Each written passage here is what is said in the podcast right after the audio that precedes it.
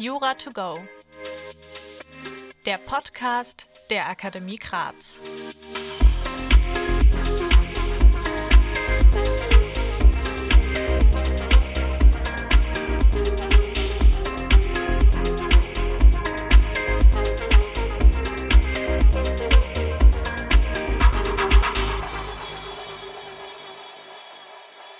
Hallo und herzlich willkommen zu einer neuen Folge von Jura to go. Ich bin heute alleine dabei und wir steigen zum ersten Mal seit längerem mal wieder in das Strafrecht ein und zwar in die Urkundendelikte. Dieses Thema ist natürlich mit Blick auf die große Zahl an gefälschten Impf- und Testnachweisen in der Corona-Zeit aktueller denn je.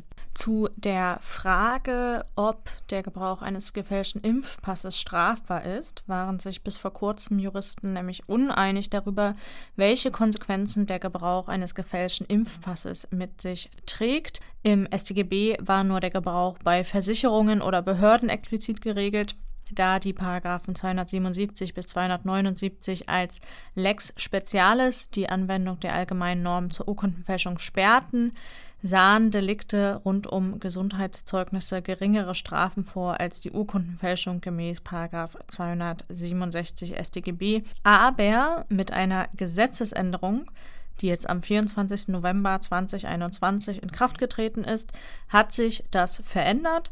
Laut dem neuen 279 StGB ist der Gebrauch von gefälschten Impfnachweisen nun im Rechtsverkehr strafbar. Zum Überblick erstmal, die Urkundendelikte umfassen alle Fälschungsdelikte im Rechtsverkehr die in den Paragraphen 267 bis 282 StGB enthalten sind. Und sie schützen das Rechtsgut der Sicherheit und Zuverlässigkeit des Rechtsverkehrs. Allerdings muss nochmal unterschieden werden, da es drei unterschiedliche Schutzrichtungen der Urkundendelikte gibt. Sie verfolgen entweder den Schutz der Echtheit der Urkunde, den Schutz der inhaltlichen Wahrheit der Urkunde oder den Schutz des Bestandes der Urkunde. Nicht zu den Urkundendelikten zählen die Geld- und Wertzeichen Fälschungsdelikte, die nämlich in den Paragraphen 146 bis 152a StGB geregelt sind. Im Einzelfall müsste man in der Prüfung aber im Fall der Geld- und Wertzeichenfälschung möglicherweise untersuchen, ob die Urkundenfälschungsdelikte als Auffangdelikte in Betracht kommen. Die Delikte im Bereich der Urkundenfälschung sind grundsätzlich Vergehen. Ein Verbrechen besteht nur in den Fällen, in denen jemand als Mitglied einer Bande Urkundenfälschung gewerbsmäßig begeht. Man muss leider sagen, dass die Urkunstdelikte nicht besonders gut geordnet wurden vom Gesetzgeber. Zum einen hat der Gesetzgeber nicht die einzelnen Straftatbestände nach ihrer Schutzrichtung zusammengefasst. Zum anderen stehen die Qualifikationstatbestände und Privilegierungen mit den Grundtatbeständen nicht in einem räumlich erkennbaren Zusammenhang. Wir gucken uns erstmal den Schutz der Echtheit der Urkunde an. Umfassend geschützt ist diese nur im Rahmen des Paragraphen 267 Absatz 1 Variante 1 StGB. Echt ist eine Urkunde, wenn die verkörperte Gedankenerklärung geistig von der Person herrührt, von der sie errichtet, sich darstellt Unecht ist eine Urkunde, wenn sie nicht von demjenigen herrührt, der aus ihr als Aussteller hervorgeht. Um den Rechtsverkehr vor einer Identitätstäuschung über die Person des Ausstellers zu bewahren, ist auch der Gebrauch unechter Urkunden strafbar, gemäß 267 Absatz 1 Variante 3 StGB. Ich komme gleich zu der Struktur des Paragraphen 267, aber erstmal möchte ich euch etwas über Lecturio erzählen, die nämlich die heutige Folge sponsoren. Lecturio ist eine E-Learning-Plattform, die unter anderem Kurse anbietet zur Vorbereitung auf die Zwischenprüfung und auf das erste Staatsexamen. Das Ganze in Kooperation mit der Akademie Graz, also die Dozenten, die ihr auch aus unseren Podcast-Folgen zum Teil kennt, die haben ebenfalls bei den Lecturio-Videos mitgemacht. Ich selber habe, als ich mich vorbereitet habe auf das erste Staatsexamen, täglich mit den Videos von Lecturio gearbeitet und und ich war wirklich froh, damals diesen Videokurs zu haben, denn ich konnte mir dadurch wahnsinnig gut alle Informationen einprägen, konnte immer, wenn es nötig war, auf Pause drücken, meine Karteikarten schreiben und habe wirklich wahnsinnig viel durch diese Kurse gelernt. Finden könnt ihr beide Kurse unter www.lecturio.de-jura2go. Ich werde in den Show Notes auch den Link noch reinstellen und ihr bekommt zusätzlich mit dem Code Jura2Go 25 25% Rabatt auf beide Kurse. Ich kann selber diese Kurse absolut empfehlen. Ich habe sehr gerne damit gearbeitet. Ich kann deshalb sagen, schlag zu. Das Angebot gilt nur noch bis Ende März. Kommen wir also zur Struktur des Paragraphen 267 StGB. Absatz 1 ist das Grunddelikt der Urkundenfälschung. Gemäß Absatz 2 ist der Versuch der Urkundenfälschung strafbar. Absatz 3 enthält eine Strafzumessungsnorm für besonders schwere Fälle der Urkundenfälschung. In der Klausur müsste er diese natürlich nach der Schuld prüfen. Nach der Strafzumessungsnorm erhöht sich die Freiheitsstrafe in besonders schweren Fällen auf eine Strafe von sechs Monaten bis zu zehn Jahren. Absatz 4 ist eine Qualifikation zu der einfachen Urkundenfälschung gemäß 267 Absatz 1 und mit einem Jahr bis zu zehn Jahren wird demnach die gewerbsmäßige Bandenbegehung bestraft. Zur Übersicht am Anfang erstmal grob das Prüfungsschema der Urkundenfälschung, also nach 267 Absatz 1. Wir prüfen natürlich als erstes immer den Tatbestand, fangen also mit dem objektiven Tatbestand an. Als Objekt brauchen wir da erstmal eine Urkunde. Diese muss unecht sein und dann brauchen wir eine Fälschungshandlung. Also wir brauchen entweder das Herstellen, das Verfälschen oder das Gebrauchen einer echten oder unechten Urkunde. Dann brauchen wir noch die Kausalität und die objektive Zurechnung, bevor wir zum subjektiven Tatbestand kommen, wo wir dann Vorsatz und Täuschungsabsicht brauchen. Danach prüfen wir ganz normal Rechtswidrigkeit und Schuld und wir werden jetzt natürlich nochmal in jeden einzelnen Punkt des Prüfungsschemas näher reingehen.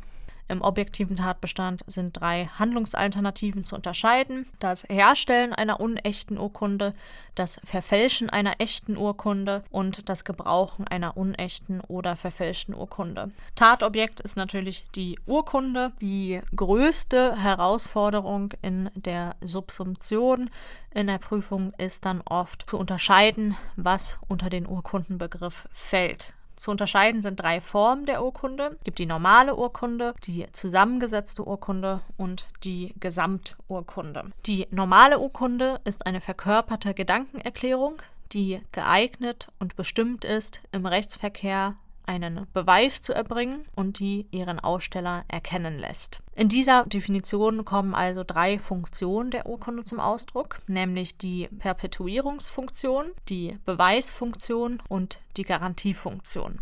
Damit man überhaupt von einer Urkunde sprechen kann, muss dem fraglichen Gegenstand eine menschliche Willensäußerung über einen bestimmten Sachverhalt entnommen werden können. Insoweit unterscheiden sich Urkunden von bloßen Augenscheinsobjekten, also Objekten, die durch ihre Beschaffenheit lediglich in der Lage sind, über bestimmte Tatsachen Auskunft zu geben. Die Willensäußerung muss über die bloße körperliche Existenz des Gegenstandes hinausgehen. Das heißt, die Urkunde muss eine Erklärung beinhalten, die außerhalb ihrer selbst liegt. Darin unterscheidet sie sich von einem reinen Kennzeichen. Kennzeichen dienen in erster Linie der Unterscheidung von Objekten.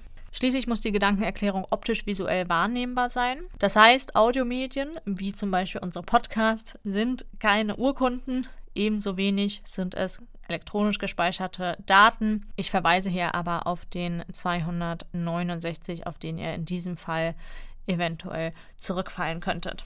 Nächster Punkt. Die Urkunde muss zum Beweis im Rechtsverkehr bestimmt und geeignet sein. Die Beweiseignung ist allein nach objektiven Kriterien zu beurteilen. Sie liegt vor, wenn die Gedankenerklärung für sich allein oder in Verbindung mit anderen Umständen bei der Überzeugungsbildung relevant werden kann. Die Beweisbestimmung kann durch den Aussteller oder nachträglich durch einen Dritten erfolgen.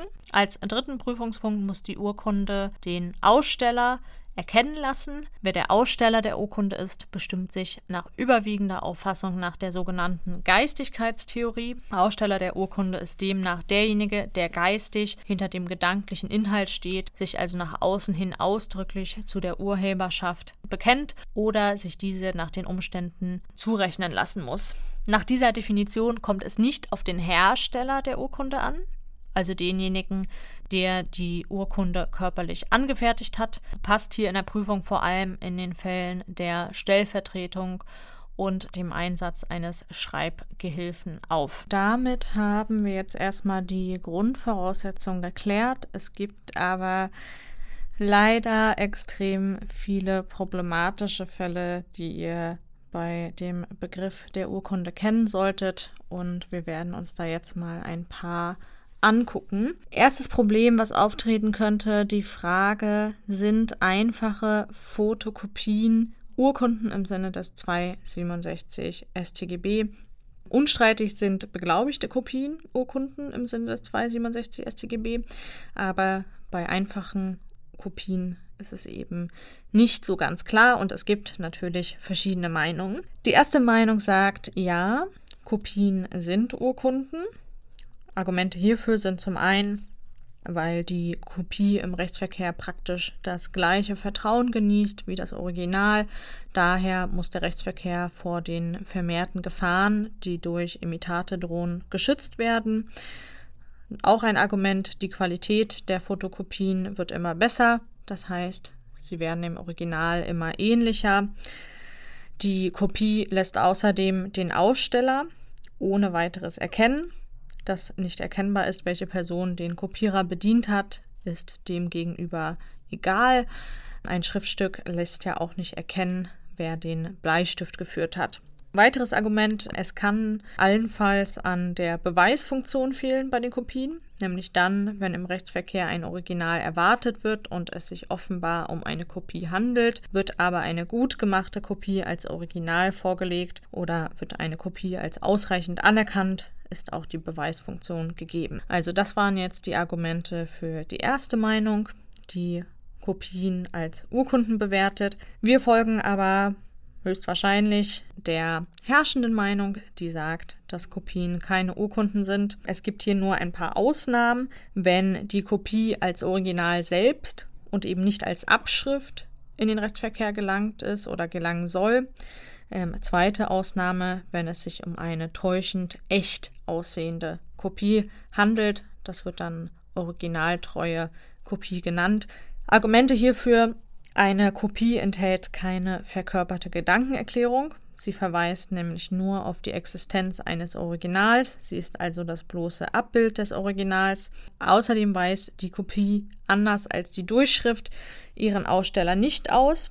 Daher liegt auch die Garantiefunktion nicht vor. Drittes Argument ist die verminderte Schutzbedürftigkeit des Verkehrs. Das war die Frage zu den Kopien.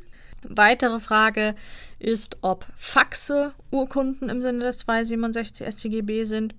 Die erste Meinung sagt ja. Argumente hierfür, während die Kopie den Inhalt einer Originalerklärung nur abbildet, handelt es sich beim Fax um die verkörperte Gedankenerklärung des Absenders, die mit seinem Willen dem Adressaten übermittelt wird und sich so als ein für diesen bestimmtes Original darstellt. Weiteres Argument, beim Fax ist der Aussteller erkennbar, da das beim Adressaten ankommende Fax ihn in Gestalt einer Kurzbezeichnung und der Faxnummer ausweist.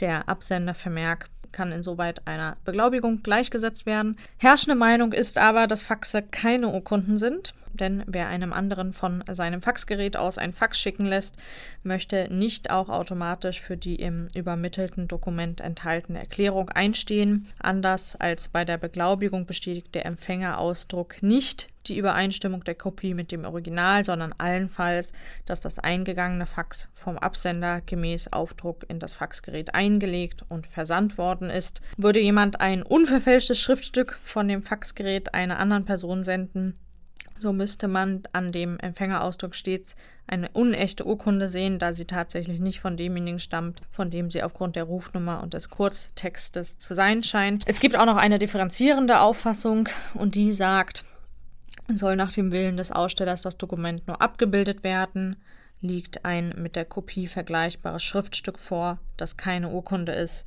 soll es nach dem Willen des Ausstellers unter der Verkehrssitte hingegen geeignet und bestimmt sein, neben oder an die Stelle einer Originalurkunde zu treten, liegt eine Urkunde vor. Ich frage mich natürlich, ob Faxe überhaupt noch Thema sein werden in Prüfungen. Also Faxgeräte gehören ja eigentlich auch mittlerweile der Vergangenheit an, aber na, so ganz natürlich nicht. Also ich denke mal, in vielen Behörden, Unis und einigen Unternehmen werden Faxe immer noch benutzt. Deshalb, das war jetzt eben als Information für euch, aber weiß ich eben nicht, ob sowas nochmal drankommen könnte. Eine weitere Frage, die man sich stellen könnte in der Prüfung, ist, ob der strafrechtliche Urkundenbegriff die Schriftlichkeit erfordert. Das Problem stellt sich etwa bei einem Stempelaufdruck. Hier sagt die eine Meinung ja. Eine Urkunde liegt nur dann vor, wenn ein Schriftzeichen verwendet wurde. Argument hierfür, eine Urkunde muss für jedermann verständlich bzw. lesbar sein. Die herrschende Meinung sagt aber natürlich, nein, die Schrifturkunde ist nur der Idealtyp der Urkunde. Und die erste Meinung verkennt die praktische Bedeutung und die Funktion, die wortvertretende Beweiszeichen haben und historisch auch immer hatten. Ich möchte jetzt noch mal kurz auf besondere Formen der Urkunde eingehen. Ich habe das vorhin ja schon erwähnt. Es gibt noch die Gesamturkunde und die zusammengesetzte Urkunde. Eine Gesamturkunde besteht nach herrschender Meinung aus mehreren Einzelurkunden die in dauerhafter und fester Form zu einem einheitlichen Ganzen verbunden wurden. Die Urkunde weist dann über die Einzelbestandteile hinaus einen selbstständigen, für sich bestehenden Erklärungsinhalt auf und nach Gesetz, Herkommen oder Vereinbarung der Beteiligten ist sie dazu bestimmt, ein erschöpfendes Bild über einen bestimmten Kreis fortwährender Rechtsbeziehungen zu vermitteln. Ich möchte euch ein paar Beispiele für Gesamturkunden geben. Das sind Sparbücher, Handelsbücher, eine Wahlurne oder ein Reisepass ist aber keine Gesamturkunde. Dann die zusammengesetzte Urkunde. Das ist eine mit einem Bezugsobjekt fest verbundene, verkörperte Gedankenerklärung, sodass ein einheitliches Beweismittel mit einem einheitlichen Beweis- und Erklärungsinhalt besteht. Hier sind Beispiele Preisschild und Ware. Ein weiteres Beispiel ist das Pfandsiegel an einem Pfandobjekt oder ein amtliches Kennzeichen am Kfz. Außerdem ein Ausweis mit Lichtbild. Die Anforderungen an eine zusammengesetzte Urkunde sind etwas strittig. Die überwiegende Ansicht erkennt eine zusammengesetzte Urkunde dann an, wie gesagt, wenn eine verkörperte Gedankenerklärung mit einem Bezugsobjekt räumlich fest zu einer Beweiseinheit verbunden ist. Es gibt aber verschiedene Meinungen zu der hinreichend festen Verbindungen. Meinung 1 sagt, dass es ausreichend ist, wenn die Verbindung so fest ist, dass sie sich nicht von alleine löst, sondern eine gezielte Einwirkung erforderlich ist. Argument hierfür, praktisch gesehen, ist ja jede Verbindung irgendwie lösbar. Die herrschende Meinung ist, dass die Verbindung eine gewisse Sicherheit gegen zufällige und absichtliche Trennung gewährleisten muss. Dies soll zum Beispiel dann nicht der Fall sein, wenn ein Preisschild nur an der Verpackung, aus der die Ware ohne weiteres entnommen werden kann, befestigt ist. Eine andere Bewertung soll sich dann ergeben, wenn die Verpackung verschweißt oder durch eine Klebefalz gesichert ist. Nur diese Anforderung wird dem Erfordernis der Perpetuierungsfunktion gerecht. Deshalb folgen wir dieser Meinung. Wir machen in der Prüfung weiter. Wir brauchen natürlich noch die Unechtheit der Urkunde. Es muss ein Urkundenfälschungsvorgang erfolgt sein. Unecht ist eine Urkunde, wenn sie nicht von demjenigen stammt, der in ihr als Aussteller bezeichnet ist. Also wir brauchen die Identitätstäuschung über den Aussteller. Dem aus der Urkunde erkennbaren Aussteller wird somit eine fremde Gedankenerklärung untergeschoben ob der erkennbare Aussteller tatsächlich existiert, ist hierfür übrigens irrelevant. Nicht erfasst ist die sogenannte schriftliche Lüge, also Fälle, in denen der Aussteller zwar der richtige, jedoch der Inhalt der Urkunde unwahr ist. Ein Beispiel hiervon ist das schulische Entschuldigungsschreiben mit erlogenem Inhalt. Als nächstes müsste eine der Handlungsalternativen gegeben sein. Entweder das Herstellen einer unechten Urkunde. Herstellen ist hier jede zurechenbare Verursachung der Existenz einer unechten Urkunde. Wir könnten auch ein Verfälschen haben. Das ist das nachträgliche Verändern des gedanklichen Inhalts einer echten Urkunde, das den Anschein erweckt, als habe der Aussteller die Erklärung von Anfang an so abgegeben, wie sie nach der Veränderung vorliegt. oder wir könnten das Gebrauchen haben, eine Urkunde gebraucht, wer sie demjenigen, der durch sie getäuscht werden soll, so zugänglich macht, dass dieser die Möglichkeit hat, die Urkunde wahrzunehmen. Wir machen weiter im Schema. Wir brauchen dann natürlich noch die Kausalität. Kausal ist jede Bedingung, die nicht hinweggedacht werden kann, ohne dass der Erfolg in seiner konkreten Gestalt entfiele. Und die objektive Zurechnung. Objektiv zurechenbar ist ein Erfolg dann, wenn der Täter eine rechtlich relevante Gefahr geschaffen hat, die sich im tatbestandsmäßigen Erfolg realisiert. Als nächstes subjektiver Tatbestand. Wir brauchen erstmal einen Vorsatz. Vorsatz ist der Wille zur Verwirklichung eines Straftatbestands in Kenntnis aller seiner objektiven Tatumstände. Außerdem brauchen wir noch die Täuschungsabsicht, also die Absicht, die Urkunde zur Täuschung im Rechtsverkehr zu gebrauchen. Danach müssen wir nur noch Rechtswidrigkeit und Schuld prüfen. Wenn ihr noch irgendwelche Fragen habt, dann schreibt uns auf jeden Fall auf Instagram unter dem Account at jura2go. Wir laden dort übrigens auch immer Beiträge passend zu dem Thema der Woche hoch. Also diese Woche kommen einige Beiträge zum Thema Urkundendelikte raus. Wir hoffen, dass ihr auch am Samstag wieder einschaltet für die nächste Folge. Ich freue mich schon darauf. Bis dann!